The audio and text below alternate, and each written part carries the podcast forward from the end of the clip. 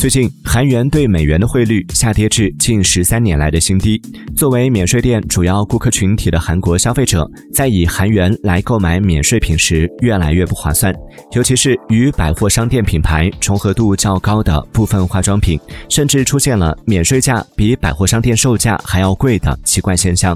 今年年初开始，对经营环境变化较为敏感的全球多个奢侈品牌，又加快从韩国免税店撤柜的步伐。是行业的危机升级。